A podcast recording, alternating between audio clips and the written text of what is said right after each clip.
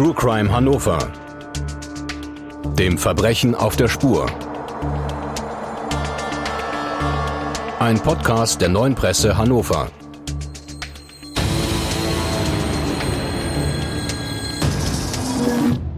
Dieser Podcast wird freundlich unterstützt von visit-hannover.com. Hallo liebe Zuhörerinnen und Zuhörer und herzlich willkommen zu einer neuen Folge von Trugheim Hannover, dem Verbrechen auf der Spur. Hier berichten Journalistinnen und Journalisten der neuen Presse über spannende Kriminalfälle, die sie begleitet haben. Während der Ermittlungen, als Reporter oder Reporterin aus dem Gerichtssaal und auch darüber hinaus. Heute bei uns im Podcaststudio ist erneut Christian Lohmuth. Bei der neuen Presse berichtest du seit Jahren über Kriminalfälle. Herzlich willkommen. Dankeschön. Hallo. Ebenfalls bei uns ist Dina Michels von der Kaufmännischen Krankenkasse Hannover. Frau Michels, Sie sind Diplomjuristin und Chief Fraud Detection Officer sowie Beauftragte der Stelle zur Bekämpfung von Fehlverhalten im Gesundheitswesen. Herzlich willkommen. Ja, danke, dass ich dabei sein darf. Das ist ja erstmal eine ja, Stellenbeschreibung, die erklärungswürdig ist, denn es geht heute nicht um Mord, sondern ja, über Abzocke in einem Bereich, der uns alle betrifft den wir aber gar nicht so genau kennen. Es geht um Ärzte, es geht um viel Geld, es geht um Abrechnungen und um ein komplexes Gesundheitswesen. Hören wir einmal rein. Abzocker in Weiß. Die Kassenbetrüger. Die beiden Männer auf der Anklagebank sehen nicht aus wie gemeine Verbrecher. Doch die Staatsanwaltschaft ist sicher. Der Mediziner mit Doktortitel und der Apotheker sind gewiefte Betrüger. Gemeinsam mit einem weiteren Arzt sollen sie im großen Stil die Krankenkassen um mehrere hunderttausend Euro gebracht haben. Dazu bedienen sich die Männer eines Tricks. Bereits im Jahr 2009 haben die beiden ein medizinisches Versorgungszentrum in Göttingen gegründet. Hier arbeiten unterschiedliche Mediziner unter einem Dach und versorgen Patienten. Doch die hier erbrachten Leistungen können nur abgerechnet und von den Kassen bezahlt werden, wenn die Ärztinnen und Ärzte dazu die Erlaubnis durch die Kassenärztliche Vereinigung erhalten haben. Die beiden Männer machen einen Deal. Sie stellen einen weiteren Arzt ein und nutzen dessen Zulassungsnummer, um weitere Ärzte zu beschäftigen, deren Leistungen zusätzlich auf diese Nummer abgerechnet wird. Durch die manipulierte Abrechnung von Behandlungen und Verordnungen entsteht über die Jahre ein Schaden im sechsstelligen Bereich. Nur Peanuts? Bewusste Falschabrechnungen, Manipulation und Betrug in der Gesundheitsversorgung haben allein bei der in Hannover ansässigen kaufmännischen Krankenkasse einen Millionenschaden verursacht. Deutschlandweit kosteten Abrechnungsbetrug und andere Delikte im Gesundheitswesen im Jahr 2020-21 die Krankenkassen und ihre Versicherten bis zu 132 Millionen Euro. Wie können die Abzocker in Weiß gestoppt werden? Christian, ja, die Abzocker in Weiß, Halbgötter in Weiß als Wirtschaftsbetrüger. Ja, da sind wir doch erstmal andere Tätergruppen gewohnt, oder? Das stimmt, aber wir reden hier auch von Menschen, die eine hohe kriminelle Energie entwickeln äh, und wie wir ja auch in dem Fall gehört haben, einen riesigen Schaden verursachen können. Also 132 Millionen ist so die offizielle Summe. Ich denke, die Dunkelziffer ist dort auch noch sehr, sehr hoch. Manche sprechen sogar von einer Milliarde. Und man muss ja auch sagen, es geht ja auch nicht nur um Ärzte, das betrifft ja auch Apotheker in der Pflegebranche, wird, glaube ich, schon oder kann viel betrogen werden. Ähm, naja, Abrechnung bei Optikern, bei Testzentren, als in der Corona-Phase. Das ist ja Geld, das dem ähm, Gesundheitswesen fehlt und manchmal tatsächlich noch eine Gefahr für die Patienten oder halt auch Pflegebedürftigen. Wie oft berichtet ihr denn darüber? Du sagst Dunkelziffer bis zu einer Milliarde Euro, hört sich nach sehr, sehr vielen Fällen an.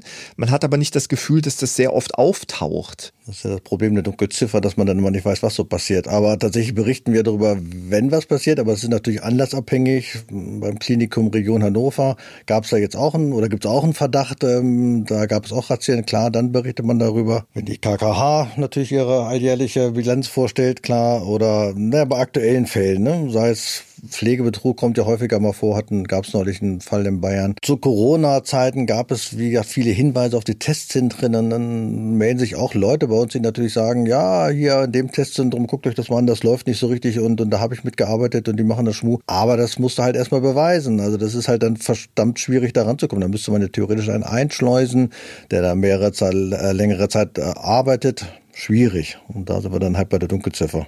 Ja, weil der Bereich einer ist, wo man nicht so einfach reinkommt. Ja, man muss halt Mediziner sein, um in diesem System auch arbeiten zu können oder einen Beruf dort haben. Mir fiel auf, dass es doch sehr, sehr komplex ist, dieses System. Und mit Ihnen, Frau Michels, haben wir eine Expertin zu diesem Thema. Wir haben gehört, es gibt die Kassenärztliche Vereinigung, es gibt Abrechnungen, Arztnummern auf Lebenszeit, eine medizinische Abrechnungsbürokratie, die vielen von uns, auch mir, eigentlich mehr oder weniger fremd ist. Wie funktioniert eigentlich dieses System? Also wie muss ich eigentlich abrechnen, wenn ich in einem medizinischen Bereich bin? Ja, es ist äh, natürlich nicht ganz so einfach, diese Abrechnungssysteme. Man muss grundsätzlich unterscheiden zwischen ärztlichen Abrechnungen und Abrechnungen nicht ärztlicher Leistungserbringer. Das sind äh, Krankenhäuser, Apotheken, Sanitätshäuser, äh, Physiotherapeuten und viele andere mehr.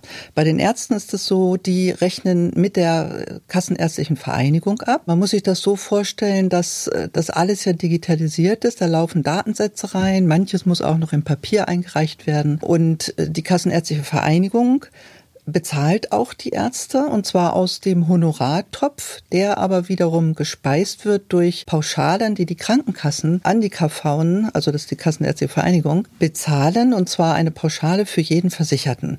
Der geht zur äh, Kassenärztlichen Vereinigung, landet in diesem Honorartopf und daraus bezahlt dann die KV die Ärzte, um es ganz einfach zu machen bei den, und das Ganze liegt daran, dass es rechtlich so geregelt ist, dass die Krankenkassen keine unmittelbaren Beziehungen zu Ärzten haben. Wenn ich Ärzte sage, meine ich gleichzeitig auch immer die Zahnärzte.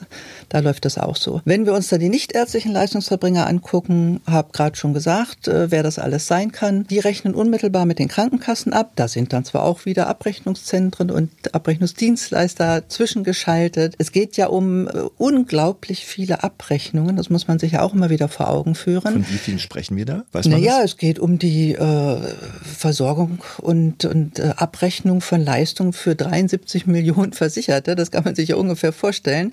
Äh, nur ein Beispiel. Allein wir erhalten im Monat 1,5 Millionen Arzneimitteldatensätze. Das kann also bei den ganz großen Krankenkassen können das auch locker zweistellige Millionenbeträge sein im Monat. Das rauscht elektronisch rein, da gehen dann äh, Prüfkriterien drüber, festgelegte, äh, was da gegebenenfalls dann auffällt. Äh, da geht automatisch ein Hinweis an den einreichenden Abrechnungs, äh, also die, die Apotheke mein, meinetwegen, äh, die bekommen dann eine kurze Info auch elektronisch, was ist nicht in Ordnung, können sie nachbessern. Da sind wir aber noch im Bereich der Fehler. Äh, aber es läuft alles elektronisch und ganz am Ende kommen dann sicherlich auch noch Sichtprüfungen durch Menschen.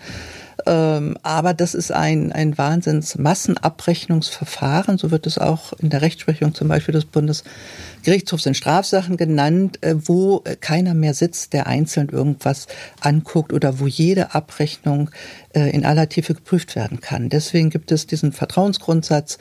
Die Krankenkassen müssen darauf vertrauen, können und dürfen auch darauf vertrauen, dass korrekt abgerechnet wird. Nun hat man aber das Gefühl, wenn Christian Lomont sagt, wir reden von einem Dunkelfeld von bis zu einer Milliarde Euro, äh, dass es da durchaus eine Menge schwarzer Schafe äh, unter den Weißen gibt, äh, die sich diesen Riesenwust an Abrechnungen, an Datensätzen vielleicht dann auch zunutze machen, um da, ich sag mal, in der Masse mitzuschwimmen und Betrügereien zu verüben. Von wie vielen Fällen sprechen wir in Ihrem Bereich, zum Beispiel der KKH? Also wir haben im letzten Jahr so 470 Fälle reinbekommen, Neufälle. Wir haben immer ungefähr 1000 bis 1500 Fälle in laufender Bearbeitung. Das sind aber noch nicht alles Betrugsfälle, sondern es sind Verdachtsfälle. Bei einigen, die in der Bearbeitung sind, hat sich das dann gegebenenfalls auch schon bestätigt. Da sind die laufen Ermittlungsverfahren, äh, vielleicht auch sogar schon Strafverfahren oder wir machen ja Forderungen auch geltend. Das heißt, äh, wir, da haben wir vielleicht auch schon Klagen laufen.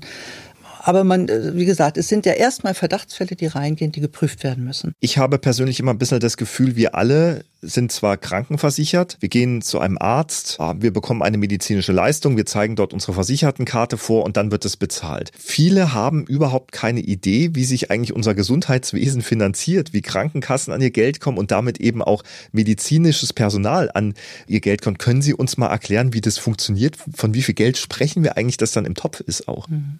Also Also von der Menge her äh, kosten nur die gesetzliche Krankenversicherung jedes Jahr, das sind etwa 290 Milliarden. Das ist ja schon wirklich sehr, sehr viel. Wie kommen die Krankenkassen an ihr Geld? Das ist ja durch diesen morbiditätsorientierten Risikostrukturausgleich alles ein bisschen komplizierter geworden. Können Sie uns Früher, das kurz erklären? Morbiditätsorientierten genau, Strukturausgleich das, ist natürlich nicht nur ein Wort, was sehr abschreckt. Genau, das versuche ich jetzt mal.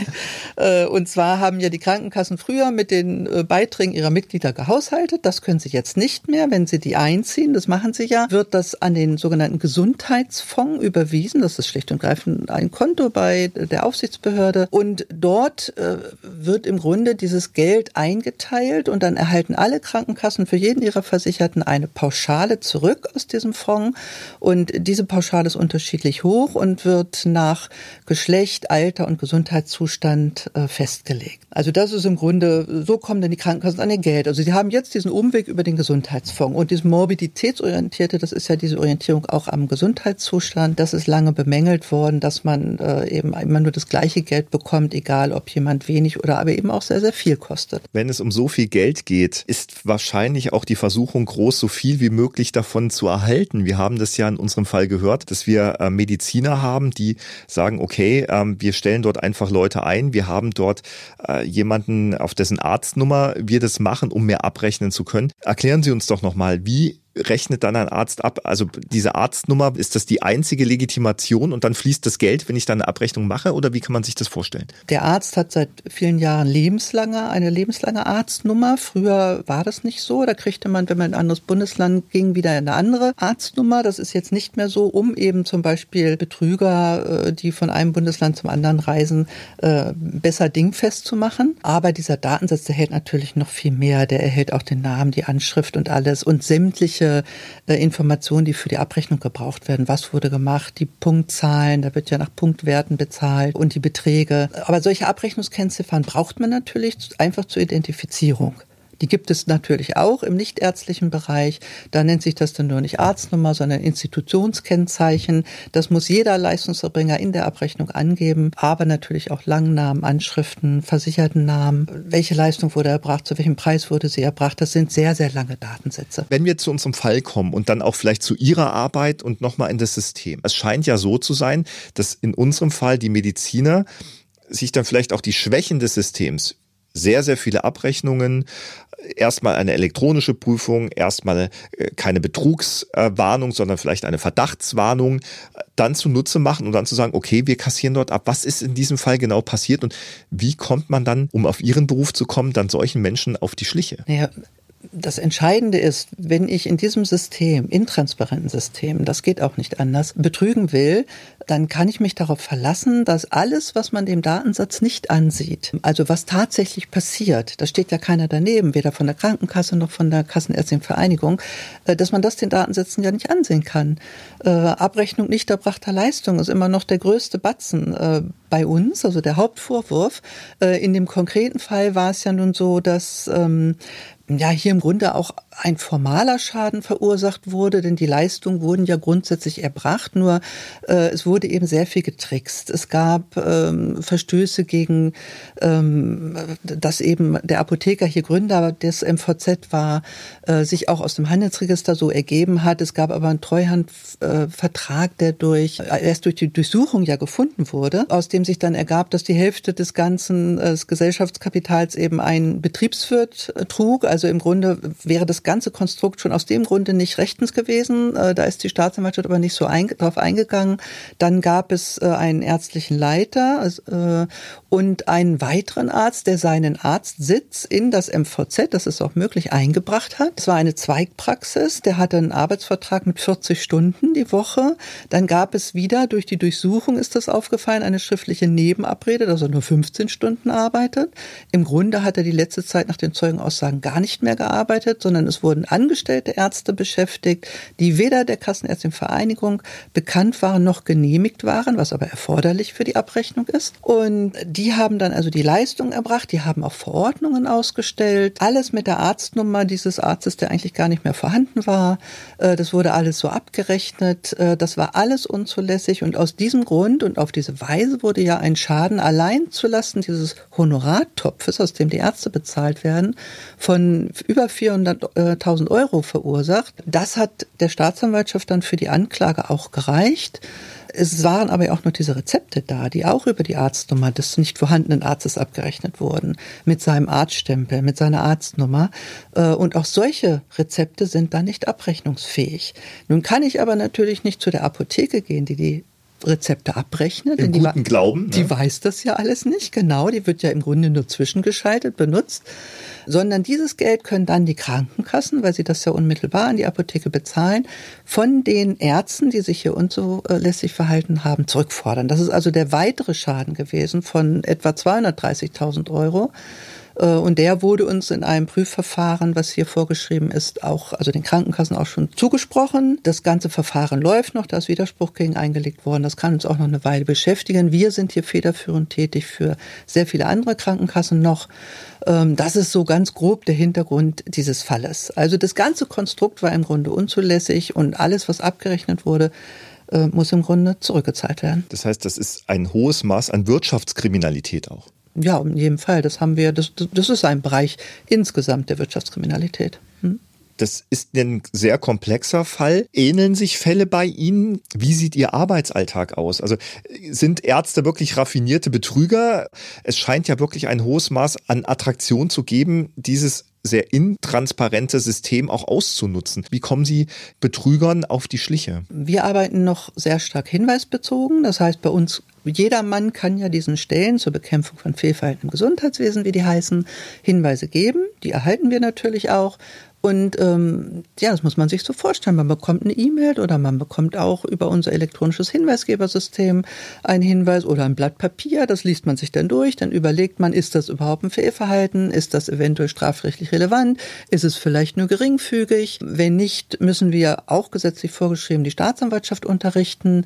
Äh, am Ende geht es dann immer darum, die Forderungen geltend zu machen. Aber dann guckt man natürlich am Anfang auch, was können wir selber noch ermitteln? Also manchmal kommt ja auch was rein und dann, ja, wir wissen auch nicht, ob das stimmt, was uns da gemeldet wird. Sprich, wir müssen erstmal gucken, können wir das noch verifizieren? Versichertenbefragung benutzen wir hier. Wir gucken uns natürlich auch die Abrechnung an. Kann das alles so stimmen, was da behauptet wird? Und manchmal kann man eine Menge selbst ermitteln. Manchmal hat man fast gar nichts. Dann muss man es halt so an die Staatsanwaltschaft geben. Manchmal haben wir auch schon Detektive eingesetzt, wenn man so gar nichts ermitteln kann, aber es auch noch nicht ausreicht. Zum Beispiel ähm, Pflege, äh, also häusliche Krankenpflege, 24 Stunden Pflege, schwerstbehinderte Menschen. Da bekommt man den Hinweis, also 24 Stunden ist da keiner. Äh, 12 Stunden maximal, den Rest pflegt die Familie. Und da gehen ja, geht ja richtig viel Geld, ähm, äh, wird dafür bezahlt. Das sind so 20.000 bis 30.000 Euro im Monat. Und wenn da dann die Hälfte im Grunde vom Pflegedienst an die Familie abgegeben wird, die das dann für ihren Lebensunterhalt verwendet, das soll halt nicht sein. In dem Umfang soll da nicht mitverdient werden. Ähm, und da, wenn wir so einen Hinweis kriegen, da können wir nichts ermitteln. Das sieht man in Abrechnungen nicht an des Pflegedienstes. Äh, und da haben wir also auch schon in ganz, ganz wenigen Fällen zum Beispiel auch Detektive eingesetzt. In einem konkreten Fall erinnere ich mich, dass wir diesen Bericht des Detektives auch gut verwenden konnten, sowohl im Strafverfahren dann als auch im sozialgerichtlichen Verfahren. Das sind dann schon mal auch spannende Fälle. Und in dem Göttinger Fall, wenn ich kurz fragen darf, gab es da auch einen Hinweis dann? Ja, da war es ja so, dass die Staatsanwaltschaft schon auf uns zugekommen war oder die Kriminalpolizei und von uns Abrechnungsunterlagen angefordert haben, also von den von allen Krankenkassen, äh, weil nämlich die äh, Kassenärztliche Vereinigung Strafanzeige erstattet hatte. Die haben ja auch solche Stellen und äh, die hatten nämlich bereits einen Verdacht, dass hier durch äh, ja, Ärzte, die das eben nicht dürfen, Leistungen erbracht werden und das alles abgerechnet wird. Also Aber das war Ausgangspunkt. Punkt. Aber ohne Hinweis wird es ernsthaft schwierig, die Leute irgendwie auf den Leuten auf die Schliche zu kommen. Ja, wir sind im Moment dabei, das, ähm, bin, das ist für mich ein ganz spannendes Projekt. Ich hoffe, dass ich da auch noch möglichst viel von mitbekommen kann, weil äh, jetzt heute ja heutzutage der Einsatz von KI wird ja viel diskutiert. Und da haben wir im Moment ein Projekt, das äh, jetzt schnell auch losgehen soll und auch alsbald losgehen kann. Wir finalisieren jetzt nur gerade noch die Verträge, äh, wo ein externes Institut dann mal Abrechnungsdaten KI-technisch untersucht. Also da hoffen wir einfach, einfach drauf, dass wir ähm, Informationen erhalten, von denen wir eben noch nichts wissen, also unbekannte Auffälligkeiten gefunden werden. Ein Beispiel, also das ist natürlich im Konkreten unbekannt, aber ein, ein Beispiel, was ich mir vorstellen könnte bei Arzneimitteldaten, wenn eine Apotheke exorbitant häufiger als der Durchschnitt der Apotheken mit drei Medikamenten darauf abrechnet, bis zu drei dürfen ja auf ein, Medika äh, auf ein Rezept, so dass man sich das dann schon mal näher angucken müsste. Also wir haben zum Beispiel Fälle, da hatten wir auch mal ein ganz, ganz, ganz spannenden Fall, wo ein Apotheker Rezepte ergänzt hat, bevor sie abgerechnet hat. Also ein Patient geht zum Arzt, bekommt ein Rezept, da steht ein Medikament drauf. Damit geht er in die Apotheke, erhält dieses Medikament. Der Apotheker behält ja das Rezept und bevor er es dann mit der Krankenkasse abrechnet, fügt er noch weitere Medikamente hinzu. Also eins steht drauf, kann ich zwei dazu schreiben in diesem konkreten Fall war es auch so, der hat sich immer so finanziell im Mittelmaß befunden. Also irgendwas zwischen 50 und 150 Euro, also nicht auffallend teure äh, Medikamente. Das aber am Ende, nachdem das am Anfang gut geklappt hat, äh, über alle Krankenkassen. Und das ist dann, das sind Fälle mit extrem hoher krimineller äh, Energie, ähm, wo richtig viel Geld, hier ging es am Ende um einen Millionenbetrag, der da verursacht wurde, Schaden. Das ist ja wirklich auch die Abrechnung von nicht erbrachten Leistungen. Als das dann alles aufgeflogen ist, es ist irgendwann aufgeflogen, haben sich alle von ihm abgewandt, die Familie hat sich abgewandt, wie das dann oft so ist. Ne? Dann ist am, am Ende ist, läuft alles toll, Euphorie und dann ist das große Jammern angesagt, wenn dann der Staatsanwalt auf der Matte steht. Und dann war es so, dass sich auch seine Frau von ihm abgewandt hatte und im gleichen Ort bei jemand anderem eingezogen war, sich also jemand an, also anderen verliebt hat. Und ja, das noch während des Ermittlungsverfahrens äh, hat sich dieser Apotheker dann irgendwann mal abends sehr betrunken ist, mit einer geladenen Pistole zu diesem Nebenbuhler gegangen und der hat dann die Tür geöffnet, er hat diesen erschossen und sich dann selber auf einem Spielplatz in einem hölzernen Wigwam äh, auch umgebracht, also auch erschossen. Also da haben wir dann sogar wieder den den Schluss zur, zur echten Crime, zu, zu Tötungsdelikten oder eben Mord in diesem Fall sogar. So kann es auch aussehen. Kriminologisch ganz spannender Fall, ja, klein anfangen, versuchen, merken, das klappt ja, weil es weiß ja keiner. Der hat häufig handschriftlich geschriebene Rezepte genommen, das ist ja alles noch möglich und hat dann die Handschrift, das hat man auch so gesehen über die Rezepte, die Handschrift ganz toll angepasst an die Handschrift der Ärzte. In dem Fall zum Beispiel haben wir am Anfang Ärzte befragt, schriftlich, ihnen natürlich gesagt, dass sie Stillschweigen bewahren sollen, denn das sind die einzigen, die schnell und einfach prüfen können, was habe ich denn da verordnet. Und dann kamen sofort diese Rezepte zu uns zurück. Das, das, das wurde nicht verordnet, sodass wir sofort wussten, aha, an dem Hinweis ist auch was dran. Dann hat, weil äh, es zunächst eigentlich mit seiner Mutter begonnen hatte, die ähm, ähm, ein Arzneimittel nicht verschrieben bekommen hatte und deswegen hatte der Apotheker für sie das dann, das war ihr Sohn, äh, dann gefaked. Das war unsere Versicherte. So war, das war eigentlich der Anfang des Falles auch. Und ähm, so im Kleinen angefangen, gemerkt, aha, die Krankenkasse merkt das gar nicht. Und äh, so ist es dann hinterher immer größer geworden. Über alle Rezepte, über alle Krankenkassen. Äh, ganz, ganz spannender Fall. Ist natürlich extrem dramatisch das Ende. Wie sieht Ihre Arbeit da aus? Man denkt immer bei Krankenkassen viel Bürokratie, Aktenstudium, aber Sie gucken dann ja richtig in Schicksale auch rein und Sie müssen diesen kriminellen Energie nachverfolgen. Ist das, was Ihren Titel Chief Fraud Officer, also ja, Chef Betrugsermittlerin könnte man das ja wahrscheinlich nennen, eigentlich ausmacht? Ja, es sind ja nicht alle Fälle so spannend. Darüber muss man sich auch im Klaren sein. Ich mache das ja auch nicht allein. Wir sind ein großes Team. Das könnte ich ja gar nicht bewerkstelligen.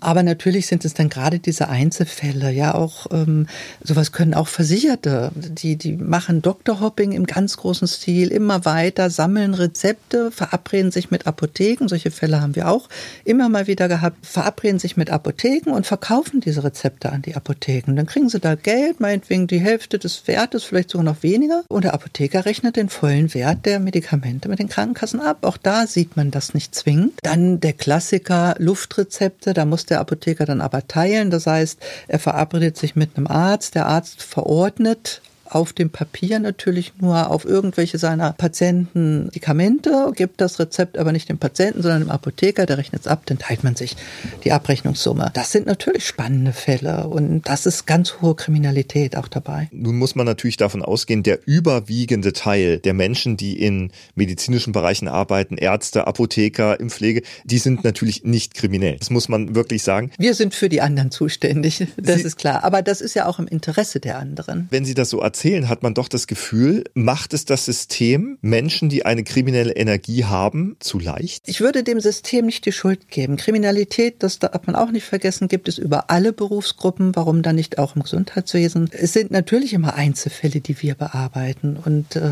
Na gut, wenn man aber gehört hat, Dunkelziffer eine Milliarde Euro. Manche setzen die Transparency International, hat ihn noch viel höher angesetzt, im zweistelligen Milliardenbereich. Aber es wurde ja auch schon gesagt, Herr Mutter hat es angesprochen, Dunkelziffer ist ja auch immer ein bisschen Kaffeesatzleserei, deswegen tue ich mich immer ein bisschen schwer damit.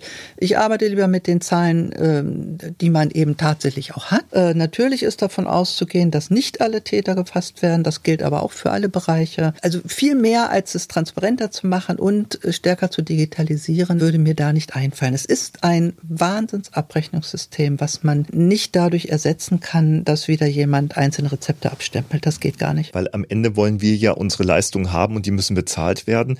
Meine Frage ist, fehlt dieses Geld tatsächlich im Gesundheitssektor? Also kann es sein, dass durch diese Betrügereien Leistungen nicht erbracht werden? Naja, wir haben ja vorhin schon gesagt, dass das Geld zur Finanzierung dieses Systems von den Mitgliedern für alle Versicherten kommt das heißt, das, das Geld, mit dem gearbeitet wird, ist das Geld der Versicherten. Und insofern fehlt es natürlich auch den Versicherten. Es wird ja illegal herausgezogen aus diesen äh, Milliardentöpfen und, und Beträgen, die da zur Verfügung stellen. Und alles, was wir zurückholen, fließt auch wieder auf die Leistungskonten. Wenn wir einen Millionenbetrug im Bereich Arzneimittel haben und davon was zurückholen können, geht dieses Geld wieder auf diese Konten. Letzten Endes könnte sich das auswirken, gegebenenfalls im Bereich der Mitgliedsbeiträge. Auch sowas kann natürlich äh, dazu beitragen dass, äh, beitragen, dass die erhöht werden müssen. Das heißt, es ist in unserem Interesse, Verbrechen in diesem Bereich nicht nur zur Anzeige gebracht werden, sondern auch verfolgt werden. Sie haben gerade gesagt,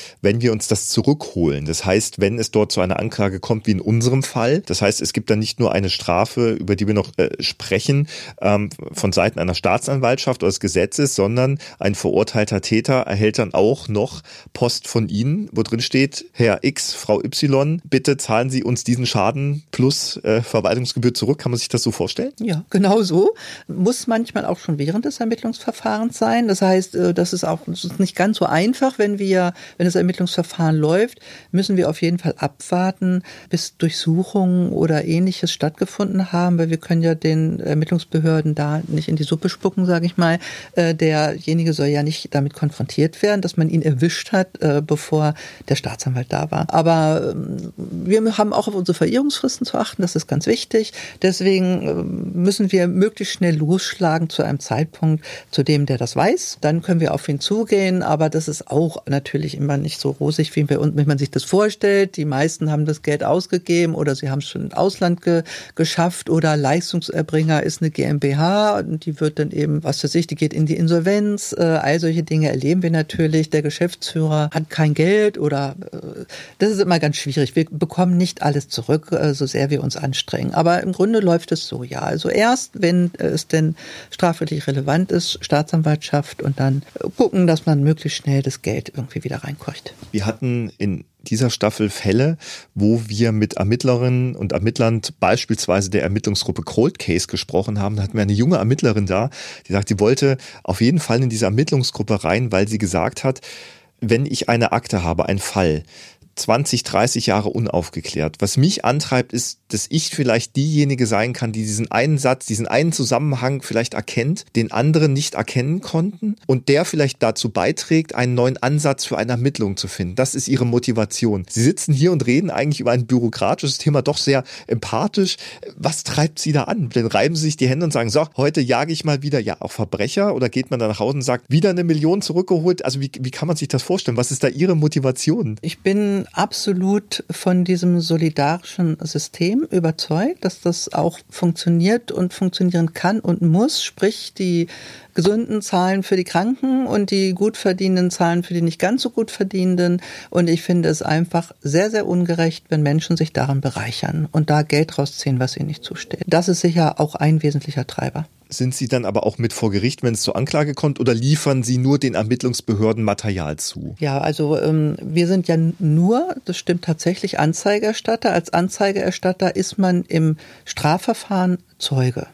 Ne, das heißt also, je nachdem, wer jetzt Fallbearbeiter ist, der wird dann als Zeuge geladen, wenn es dann zu einem Strafverfahren kommt und nicht schon äh, im Ermittlungsverfahren eingestellt wird, also gegen Geldauflagen etc. Das ist durchaus auch sehr üblich. Äh, Im äh, Strafverfahren sind wir Zeuge. Ähm, ansonsten also vor Gericht, den, bei den Sozialgerichten, wenn es denn darum geht, äh, Gelder auch einzuklagen, das machen wir natürlich auch. Das wird auch alles vom, im Team gemacht. Wie groß ist denn Ihr Team bei der KKH? Es sind zurzeit zehn Leute etwa, die da mehr oder weniger äh, äh, sich mit diesen Fällen auch beschäftigen oder auch unterstützen, beratend dabei sind. Wir haben ein Backoffice, das überwiegend Auswertung macht und die Versichertenbefragung, andere Ermittlungen. Wir müssen ja ganz viel ähm, ins Handelsregister auch gucken, da studieren. Da gibt es ja mittlerweile Firmenkonstrukte, da kann einem äh, ganz anders werden, wenn man das sieht, ja, und, und äh, die ganzen Gewinnabführungsverträge und was es da alles gibt.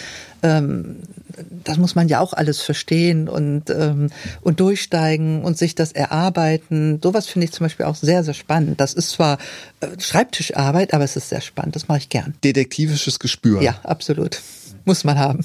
Wenn wir zu unserem Fall kommen, das heißt, man sind ja dann auch, äh, ich will nicht sagen Angesicht zu Angesicht auch mit Tätern, klar, aber in diesem Fall, wie sieht da ein Urteil aus? Die Staatsanwaltschaft hat Apotheker und äh, den äh, fachlichen, also den ärztlichen Leiter angeklagt. Äh, das Gericht war aber von der Unschuld des Apothekers äh, überzeugt und hat nur den Arzt verurteilt zu elf Monaten Freiheitsstrafe auf Bewährung. Ist nichts Wildes, wenn der vorher nie aufgefallen ist.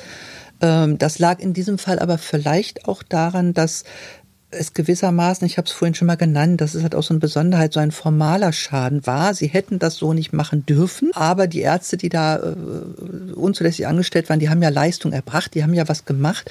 Äh, und dieser Umstand, äh, das gibt es im Sozialrecht häufiger. Äh, und das spielt auch im Strafrecht eine große Rolle. Das wird auch vom BGH in Strafsachen äh, absolut so angewendet.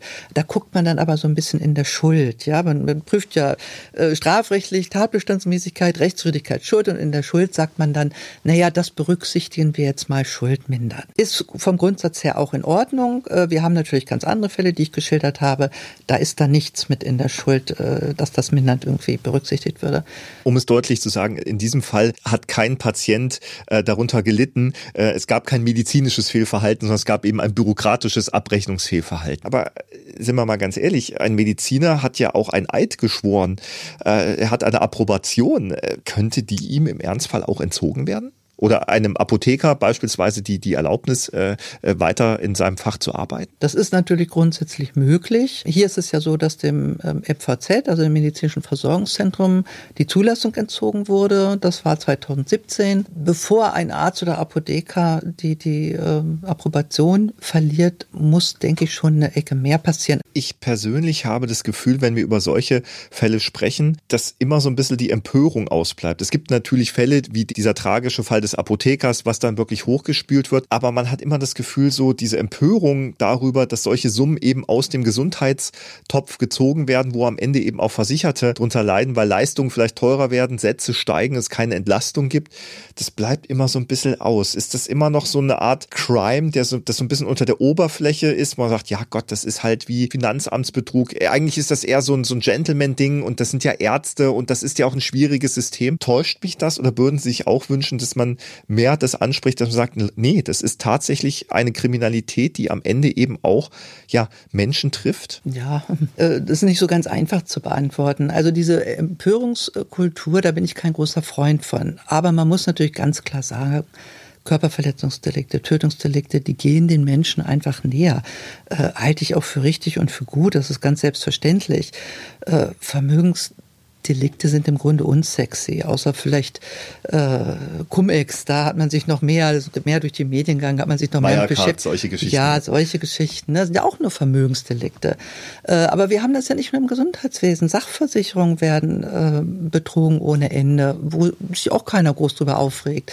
Ich finde das sehr schade. Also gerade jetzt konkret im Gesundheitswesen, da geht es um die Versorgung von Menschen, es geht um Gesundheit. Deswegen halte ich es hier für ganz besonders verwerflich, wenn dort kriminelle Machen Machenschaften unrechtmäßig äh, Geld entziehen. Sie hatten vorhin schon angesprochen, Sie kriegen auch Nachrichten oder Hinweise äh, von Versicherten. Das bedeutet also, wenn ich das Gefühl habe, da läuft irgendwas nicht so, wie es laufen sollte, könnte ich zu Ihnen beispielsweise zur KKH gehen. Ich könnte mich dort online äh, bei Ihnen mitteilen. Ich könnte das äh, telefonisch machen. Aber mal ganz ehrlich, wie hat denn ein Versicherter oder eine Versicherte überhaupt die Möglichkeit zu erkennen oder zu hinterfragen, da läuft was äh, nicht so, wie es laufen sollte? Also es hat immer wieder Hinweise von Versicherten gegeben, das ist klar.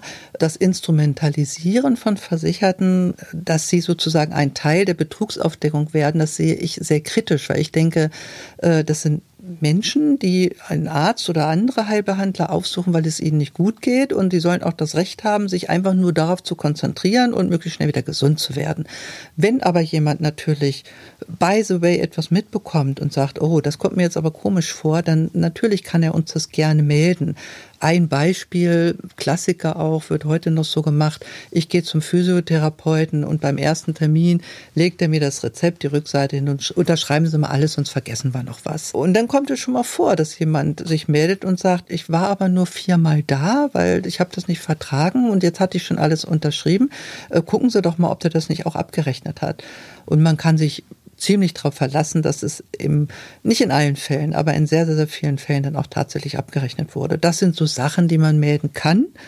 Ähm, wenn es dann aber am Ende bei diesem Einzelfall bleibt, dann ist der Schaden ja auch nicht so riesengroß. Nicht? Wir müssen auch so ein bisschen, natürlich die ganz großen Fälle und das ganz große Geld steht bei uns auch an erster Stelle. Wir wollen aber natürlich auch keine Denunzierungskultur hier äh, vorbringen, indem man sagt, jetzt muss jeder, der vielleicht äh, sagt, äh, das ist mir nicht ganz geheuer, gleich bei Ihnen anrufen. Also äh, nochmal, ne, die überwiegende Mehrheit der Menschen, die im medizinischen Bereich arbeiten, arbeiten korrekt und sind, sind nicht kriminell.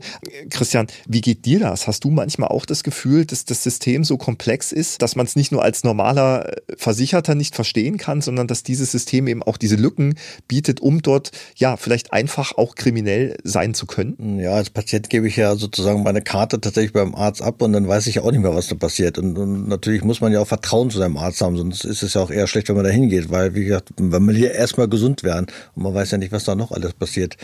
Und was das Thema Empörung angeht, klar, es ist halt immer schwierig, ähm, weil das System so komplex ist und tatsächlich so das menschliche Schicksal dahinter zu sehen. Aber natürlich passiert es auch häufig genug. Ne? Jetzt gab es mal neulich so einen Fall in Unterfranken, wo irgendwie ein Pflegebetrieb Top-Pflege abgerechnet hat und die, die ähm, älteren Herrschaften wirklich in einem erbärmlichen Zustand waren. Und darüber muss man sich dann schon mal empören. Es ist ja nicht immer nur Betrug, es ist ja wie bei dem Apotheker auch manchmal wirklich dann, dass es ähm, Menschenleben gefährden kann. Dass es auch natürlich Existenzen gefährden kann, wenn sozusagen andere auch ihren Job verlieren, dadurch, dass der Kollege oder der sonst wer betrogen hat und das dann alles auffliegt. Und wie gesagt, wenn die Krankenkassen dann noch teurer werden, ähm, ist es auch so unschön für die Patienten. Also von daher kann man sich da schon mal ein bisschen mehr empören, aber ja, tatsächlich ist es so, man kriegt es halt so mit, so wie jetzt beim KRH, beim Klinikum, es gibt wohl einen Verdacht des Abrechnungsbetrugs. Was da aber genau passiert ist, halt dann auch wirklich schwierig rauszubekommen und ja, nicht am, leicht. Am Ende bleiben eben Schäden durchaus im mehrstelligen Millionenbereich.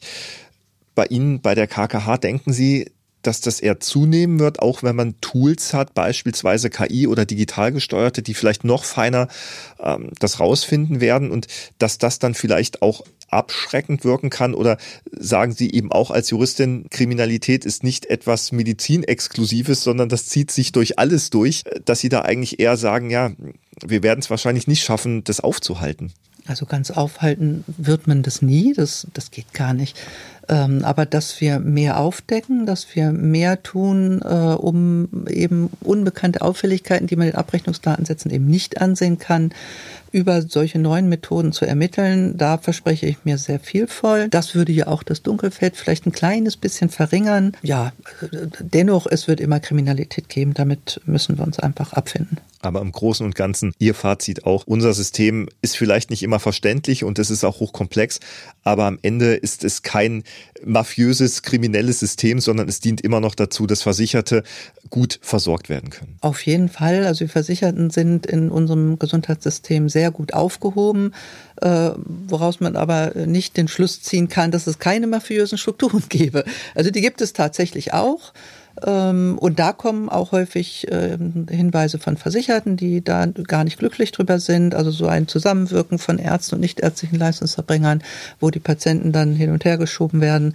Also fast schon organisierte Kriminalität? Naja gut, Korruption ist das letzten Endes. Wir haben ja in 2016 neue ähm, Paragraphen ins Strafgesetzbuch bekommen, die die Korruption im Gesundheitswesen jetzt ausdrücklich bestrafen, weil der BGH in Strafsachen 2012 entschieden hat, dass zur damaligen Rechtslage die Ärzte sich nicht wegen Korruption strafbar machen können. Da sind irrsinnig viele Verfahren von heute auf morgen eingestellt worden.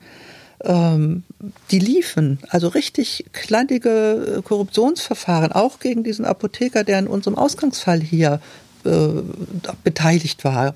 Gegen den liefen schon so viele Verfahren, dass leider nie irgendwas bei rumgekommen, weil da so ein Break gemacht wurde. Korruption gibt's nicht. Man braucht ja für Korruption immer zwei. Wenn der Arzt wegfällt, wird die Akte zugemacht. Wegen Betruges wurde meistens nicht weiter ermittelt, obwohl das auch möglich gewesen wäre. Das ist schon ähm, ja traurig, was da passiert ist. Der Gesetzgeber hat vier Jahre sich Zeit gelassen, dann das äh, ins Gesetz zu schreiben. Äh, jetzt ist Korruption im Gesundheitswesen verboten, ganz offiziell auch.